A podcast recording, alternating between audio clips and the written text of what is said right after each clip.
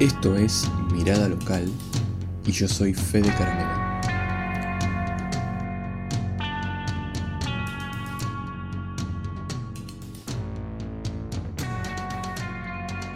Hola a todos una vez más, bienvenidos a Mirada Local. Este es un episodio extra en el cual vamos a hablar de fracasos, cosas que no salieron como uno esperaba, eh, y de alguna forma enseñanzas que, eso nos deja.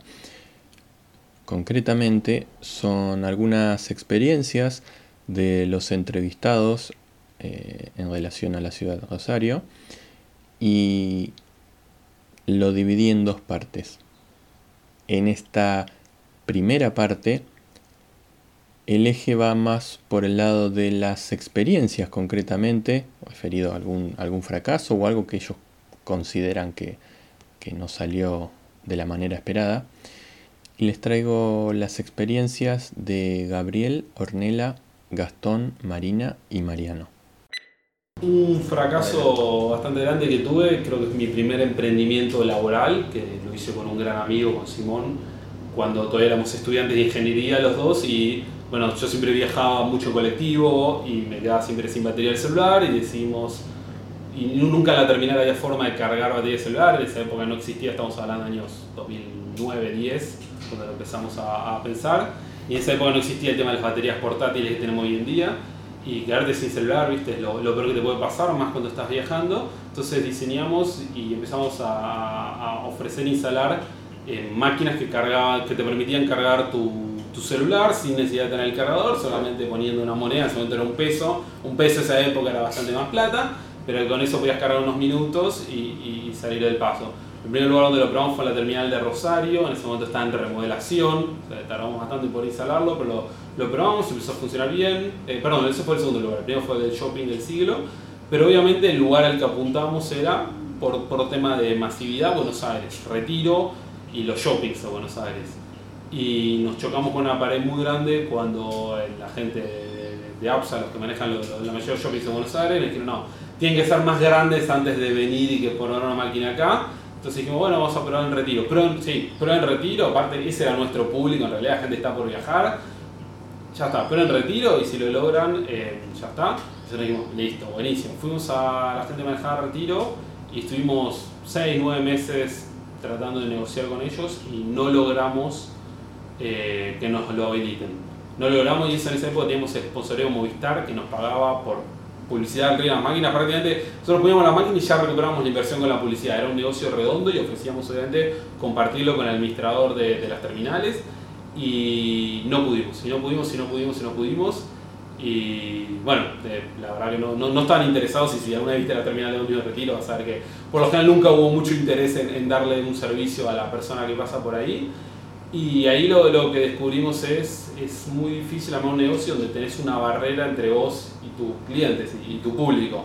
O nosotros necesitábamos que alguien que manejara un shopping o una terminal de uniones muy grande nos diera el ok y era muy difícil lograrlo, especialmente cuando sos chico, cuando no te conoce nadie, éramos estudiantes y la gente lo pedía cuando hablábamos así mis entrevistas informales caminando por retiro preguntando a gente a ver si había demanda. Había demanda, había gente interesada en pagar por el servicio, pero no podíamos instalarlo por esa barrera. Y ahí descubrí que no hay que tratar de armar un negocio, especialmente cuando sos chico, cuando sos un don nadie, no hay que armar un negocio donde tengas una persona, una empresa que decide si podés estar o no, si podés jugar o no entre vos y, tu público. Y bueno, terminamos, la verdad, mi socio Simón se fue de viaje por el mundo, yo me recibí, me puse a trabajar otra cosa y bueno, terminamos abandonando el proyecto más que había ganado plata, había logrado su objetivo, la gente estaba contenta, las máquinas funcionaban, eh, teníamos un sponsor, o sea, todas las métricas estaban bien, pero no podíamos crecer por, por, esa barrera.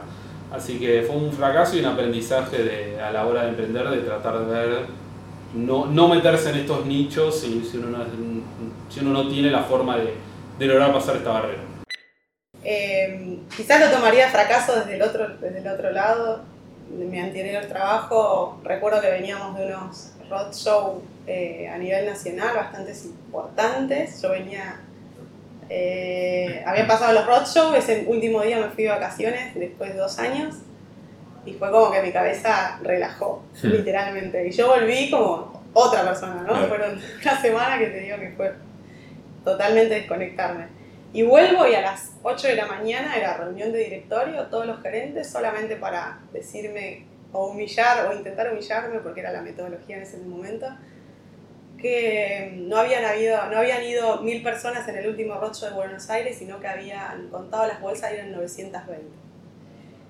Entonces fue como decir, eh, está esperando que yo eh, acceda que había fracasado que en el número, no estaba entendiendo un poco el mensaje y la verdad es que esa humillación frente a los otros como que no, no lo tomé, había, había habido mucho laburo atrás, entonces no fueron 300 personas, estamos hablando de fueron 920 y que en ese momento de la del, del, viste, sala llena, decís tiene mil sillas, decís cuántas personas vinieron, vinieron mil y cuando te pones a contar hay 80 menos y ves eso del vaso, entonces dije no, esto no es lo que yo quiero y a las ocho y media estaba presentando mi renuncia.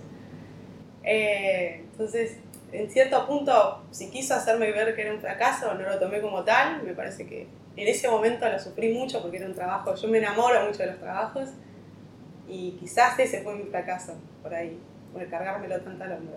Eh, así que bueno, esa es un poco mi perspectiva. Y por ahí, si querés, te tomo un fracaso un poquito más chico, de hace poco, de una mirada de un gerente hombre, eh, donde por un tema que era sumamente chico, ni, irrelevante, vino con una actitud eh, obviamente muy machista, muy varonil, a decirme de lo que yo estaba haciendo no lo sabía y demás. Y yo creo que yo fracasé en no plantearme fuerte de la manera que a veces suelo hacerlo, porque me tomó muy imprevista creo que desde ese lado me sentí como, como mujer que no me planté como, como hubiera querido, desde ese lado sentí que fracasé, como mujer profesional. Creo que esos son los dos casos que puedo destacar. Me acuerdo concretamente de un lugar en el que trabajé, en el que eh, éramos un área, éramos un departamento de marketing, éramos una consultora de marketing dentro de una empresa que era más de comunicación y en un plan de marketing eh, concreto eh, fue cuando tuvimos el primer choque, en lugar de trabajar en equipo, tuvimos un problema interno por definición presupuestaria, porque la propuesta de la consultora era trabajar sobre la distribución, sobre una de las P, y eso implicaba una inversión que eh, era netamente una inversión de la compañía hacia un, hacia un tercero para comprar eh, eh, maquinaria para mejorar su distribución. O sea, esto era una empresa de retail, vos tenías que tener más puntos de venta y la forma de conquistar más puntos de venta es tener eh, material de punto de venta. O sea, exhibidores. Entonces, esa misma inversión se nos bochó y se pasó toda a una promoción, porque la promoción le dejaba dinero a la otra unidad de negocios. Entonces, obviamente se priorizó eh, que la compañía ganara dinero y no que la empresa ganara dinero. El cliente en este caso. Eh, claro, la empresa cliente. Y eh, la realidad fue que una campaña fue gigante en la zona donde se hizo, esto es provincia de Buenos Aires, Gran Buenos Aires sobre todo, y resultó lo que tenía que resultar, la gente iba a pedir el producto y el producto no estaba en el punto de venta. Entonces fue un tremendo fracaso eh, a nivel económico, porque fue un gasto muy grande para la empresa, la empresa no terminó bien. Eh, y nos perdimos lo que en ese momento eran 400 puntos de venta nuevos que estaban dispuestos a tener el producto, porque querían tener el producto.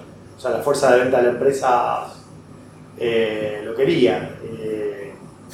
bueno, como ese te puedo contar otro en el que voluntariamente también desde la misma consultora hicimos un estudio, nosotros teníamos un fin, o sea que podíamos darnos el gusto en algunos momentos de en los tiempos ociosos hacer cosas eh, más allá del trabajo habitual. Y se nos ocurrió hacer una toma de precios para la empresa a la que trabajábamos. Eh, y vimos que la empresa era mucho más cara que la competencia y que había forma de bajar los precios eh, para ese cliente. Yo en realidad no lo considero, considero un fracaso eh, no, no a nivel eh, profesional en cuanto al resultado, sino que lo considero un, fracaso profesional no haber sabido venderle al cliente a tiempo algo que podría haberse solucionado, pero antes. Entonces, bueno, pasó que hubo muchos traspiés de parte de esa empresa, hubo situaciones muy complejas, momentos difíciles, y un día pudimos caer en una reunión de, muy informal, eh, de casualidad, hablando con el, dueño de la empresa esta, eh, salió el comentario de nuestro estudio, pero no para tirar bronca ni nada, sino que eh, nos dimos cuenta que el estudio nunca le había llegado, que había sido filtrado por alguien en el camino. Entonces dijimos, bueno, pero esta advertencia que hicimos nosotros de la empresa hace 4 o 5 años atrás, nadie le prestó atención. Y el cliente nos dijo, pero ¿qué advertencia? Mostramos el estudio y esta persona dijo, nunca nadie me mostró el estudio. Y digamos, lo triste es que se perdieron 4 años. 4 o 5 años. De poder accionar, poder hacer. De poder accionar y de perder posiciones en el mercado, porque esa empresa no se terminó recuperando nunca al nivel de lo que era. Eh, y en realidad, digamos, son oportunidades en las que vos decís, che, ¿cuánto podría haber llegado a crecer esta empresa si hubiera hecho los cambios cuatro años antes? O sea, en, el mercado de los negocios, cuatro años no, no te podés dar el lujo de perderlos. Eh, bueno, pero pasan cosas, o sea, eh, y después otras cosas que yo no considero fracasos, cosas que considero por ahí tiempos o faltas de, yo creo que a veces... Eh, a nivel personal te estoy hablando, yo creo que también eh, hago un paralelismo con esto con cosas personales. Tomar decisiones eh, tarde, o sea, cosas que podría haber hecho antes, que las hice tarde. No me resultaron mal, pero a veces cuando tenés que tomar la decisión y largarte la pileta de una, te va mucho mejor que... Es una cosa que yo le digo a los alumnos, digamos eh, hay muchos alumnos que han tomado una frase que yo digo y no siempre la hago, que es muy sencilla, es atreverse es la mejor forma de lograr algo. O sea, el no siempre está. Entonces, animarse a hacer cosas que tiene que ver con el riesgo, pero cada persona es más arriesgada o menos arriesgada y yo soy muy de medir el riesgo. Entonces, por eso muchas veces no tomo la decisión. Yo soy extremadamente medidor. Pero vos ves gente que mide un poco menos, eh, prefiere de los escenarios, yo soy una persona que hace escenarios y generalmente de los tres escenarios que hago cuando trabajo, soy muy de trabajar así, hago escenarios y los tres escenarios siempre trato de quedarme con el pesimista, por Argentina. Y tengo mucha gente que los escenarios que yo hago prefiere quedarse con el optimista y le va bien. Entonces, yo debería personalmente tratar de buscar más, eh, enfocarme en de los escenarios que hago en el medio, aunque sea, no en el pesimista. Un paso más. Un, poquito menos pesimista, y eso quizás es una, una cuestión personal. Y muchísima gente que conozco, por eso te digo, muchos de esos alumnos me dicen, che, me dijiste esta frase y me fue bárbaro. Porque no es que no planificaron, pero se quedaron con el escenario optimista y les fue bien. Y conozco mucha gente a la que fue muy bien solamente por hacer caso a esa frase. Entonces yo soy, yo empujo que la gente la ponga en práctica, ¿no? Eh, pero sí, les digo, no me hagan caso a mí, no, no vean el escenario pesimista, sino que vean más. Adopten el, que crean o el neutro. Sí, el neutro, miren más el neutro. Yo creo que mi escenario pesimista es muy pesimista y el neutro es muy realista. Eh, o sea, el escenario optimista mío en general es les diría que no es tan optimista, es un escenario bueno, positivo, digamos. Entonces, eh, creo que es la forma en la que habría que trabajar. Un fracaso que me sigue viniendo a la mente, pero aunque fue hace bastantes años, no vamos a decir cuántos, eh, cuando termino la secundaria, eh, la verdad que no, no, tenía una vocación definida, mis intereses iban por otro lado. y la verdad que empecé a estudiar ciencias económicas porque creo que porque muchos compañeros iban a estudiar ciencias económicas y mm, eh, bueno, empecé en la UNR, eh, hice el primer año bien, segundo bastante bien.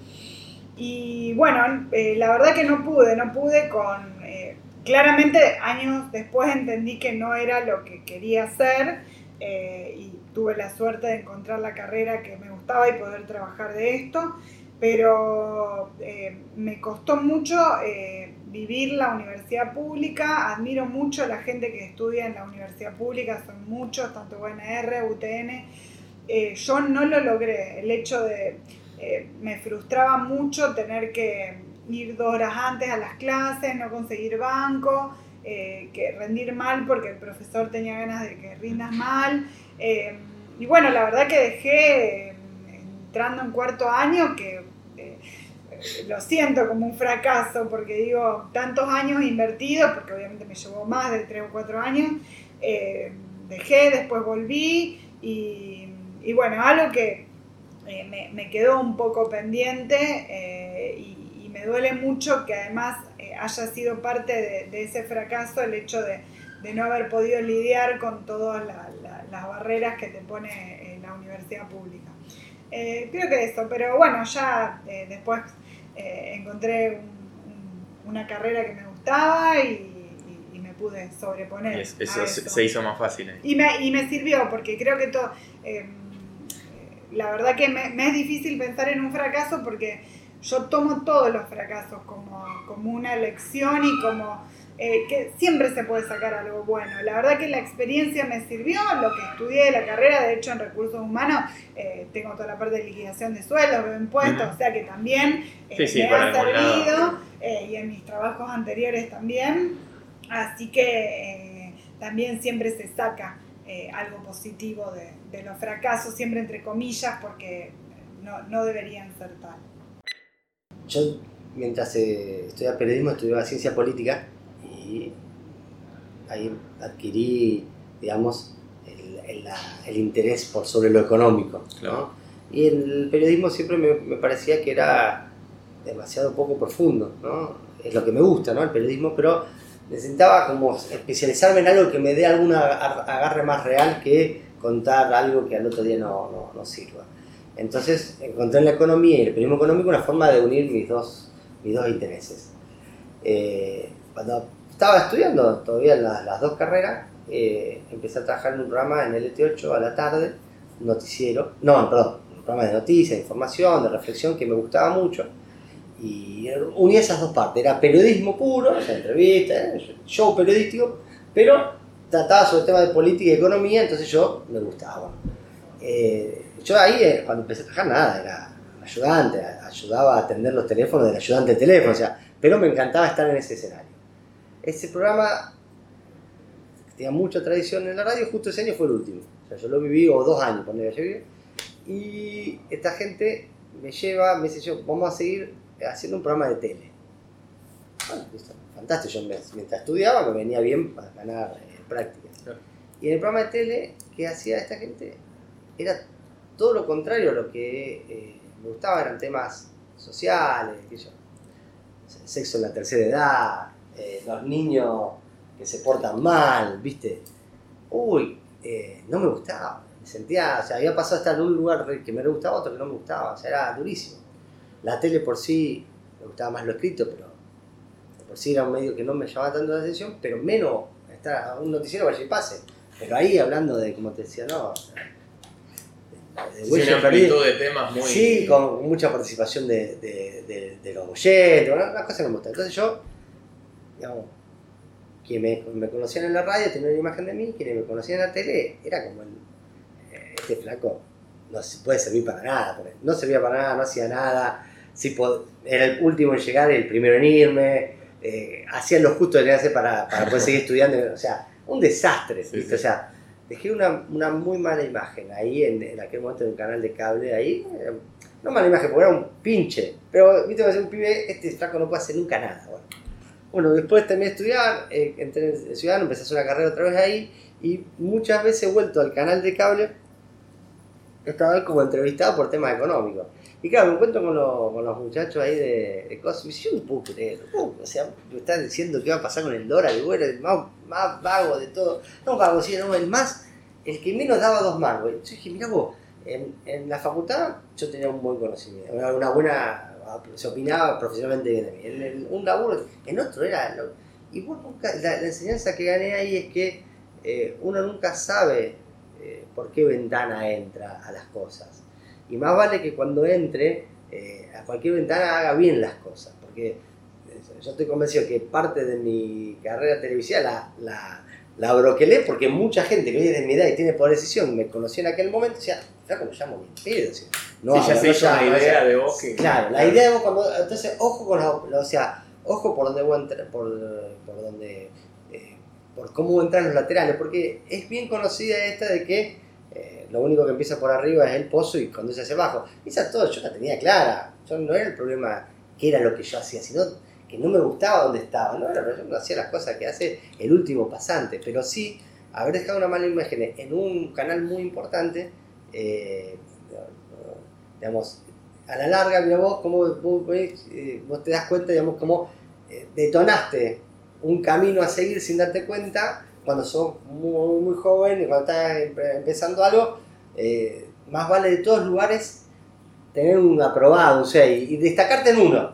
Pero en todo irte con un 6, porque irte con una para atrás, o sea, la televisión nunca fue de mi interés, pero, pero me la. Te voy a decir que, salvo los jóvenes de ahora, que me conocen por primera vez ahora esta persona, los de mi edad, que son de tiempo de decisión, o más grandes, tienen mejor este vagoneta, lo va a llamar, está escapándose, no entiendes. Entonces, una experiencia para dejar es esa, o sea, las, las ventanas que se te abren, pasalas bien, eh, no, pero no lo hagas así sin.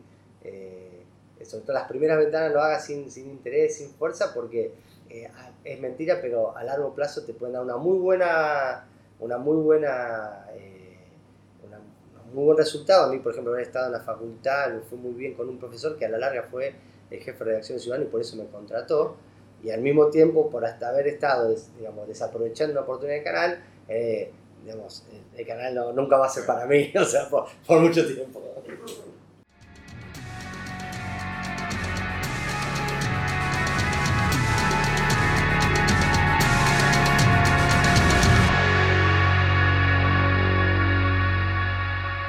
Te espero en el próximo episodio de Mirada Local.